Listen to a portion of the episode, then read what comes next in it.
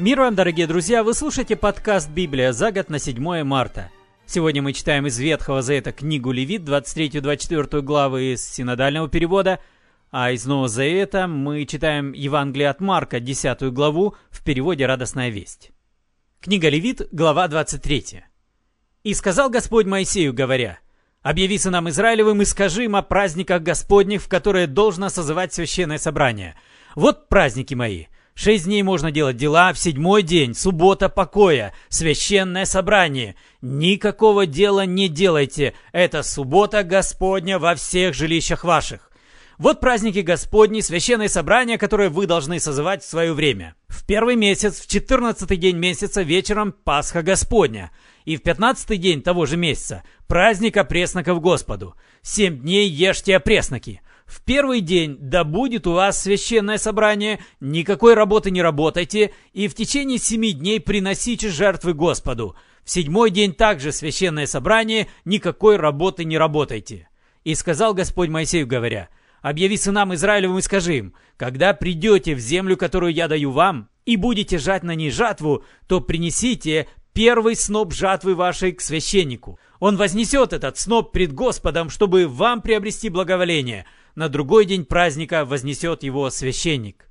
И в день возношения снопа принесите во всесожжение Господу агнца однолетнего без порока. И с ним хлебного приношения две десятых части ефы, пшеничной муки, смешанной с елеем, в жертву Господу, в приятное благоухание и возлияние к нему четверть гина вина – Никакого нового хлеба, ни сушеных зерен, ни зерен сырых не ешьте до того дня, в который принесете приношение Богу вашему. Это вечное постановление в роды ваши во всех жилищах ваших. Отчитайте себя от первого дня после праздника, от того дня, в который приносите сноп потрясания, семь полных недель. До первого дня после седьмой недели отсчитайте пятьдесят дней, и тогда принесите новое хлебное приношение Господу.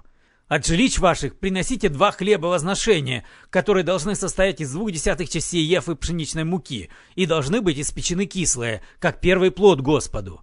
Вместе с хлебами представьте семь агнцев без порока, однолетних, из крупного скота одного тельца и двух овнов. Да будет это во всесожжение Господу и хлебное приношение, и возлияние к ним в жертву, в приятное благоухание Господу. Приготовьте также из стада коз одного козла в жертву за грех и двух однолетних агнцев в жертву мирную. Священник должен принести это, потрясая пред Господом, вместе с потрясаемыми хлебами первого плода и с двумя агнцами, и это будет святыней Господу, священнику, который приносит это принадлежит.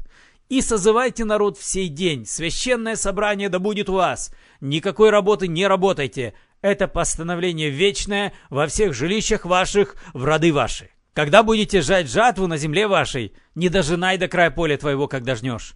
И оставшегося от жатвы твоей не подбирай, бедному и пришельцу оставь это. Я Господь Бог ваш».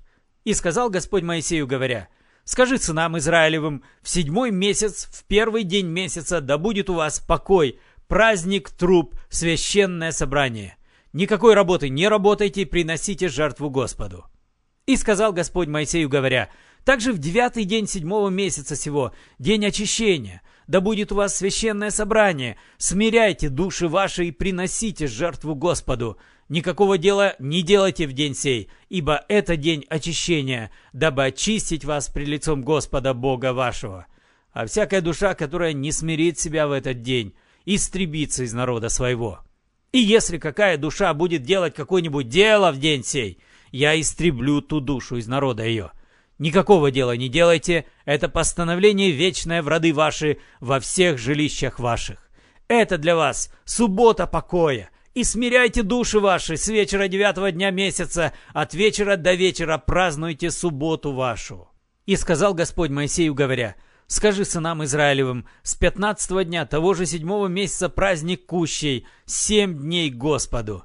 В первый день священное собрание, никакой работы не работайте».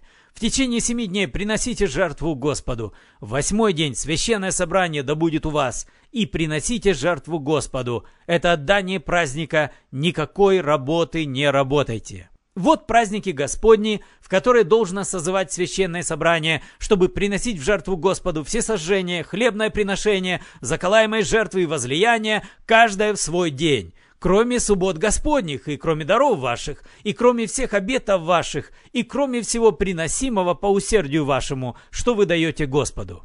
А в пятнадцатый день седьмого месяца, когда вы собираете произведение земли, празднуйте праздник Господень семь дней. В первый день покой и в восьмой день покой – в первый день возьмите себе ветви красивых деревьев, ветви пальмовые и ветви дерев широколиственных и верб речных, и веселитесь пред Господом Богом вашим семь дней, и празднуйте этот праздник Господень семь дней в году. Это постановление вечное в роды ваши. В седьмой месяц празднуйте его. В кущах живите семь дней. Всякий туземец-израильтянин должен жить в кущах, чтоб знали роды ваши, что в кущах поселил я сынов Израилевых, когда вывел их из земли египетской. Я Господь, Бог ваш.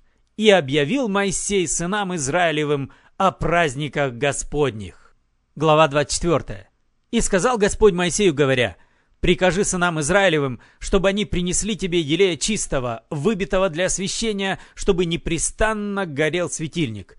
Вне завесы ковчега откровения в скине собрания Аарон и сыны его должны ставить он и пред Господом от вечера до утра всегда. Это вечное постановление в роды ваши. На подсвечнике чистом должны они ставить светильник пред Господом всегда.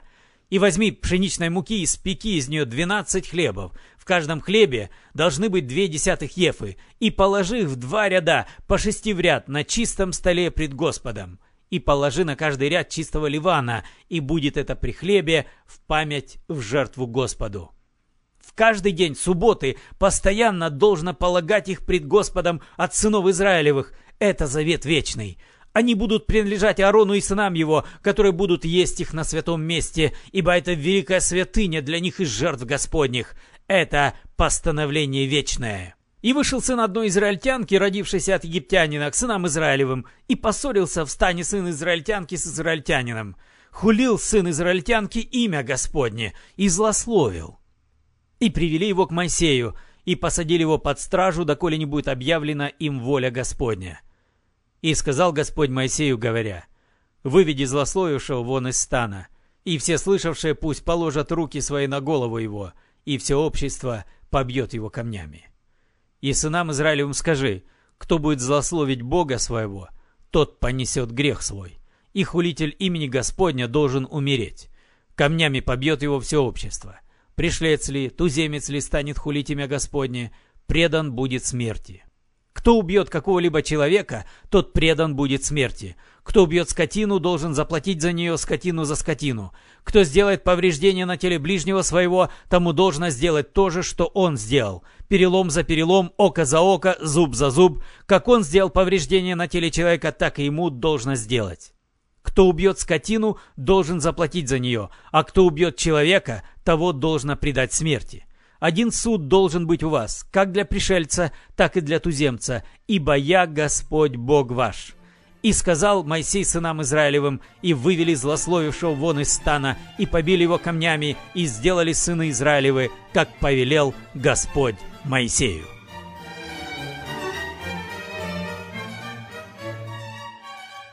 Сегодня мы читаем из Нового Завета Евангелия от Марка, 10 главу, продолжаем ее читать, сегодня с 32 стиха. Теперь они держали путь в Иерусалим. Впереди шел Иисус. Ученики были в тревоге, а их спутникам было страшно. Иисус отвел в сторону двенадцать учеников и стал им говорить, что с ним будет. «Вот мы идем в Иерусалим. Сына человеческого отдадут в руки старших священников и учителей закона.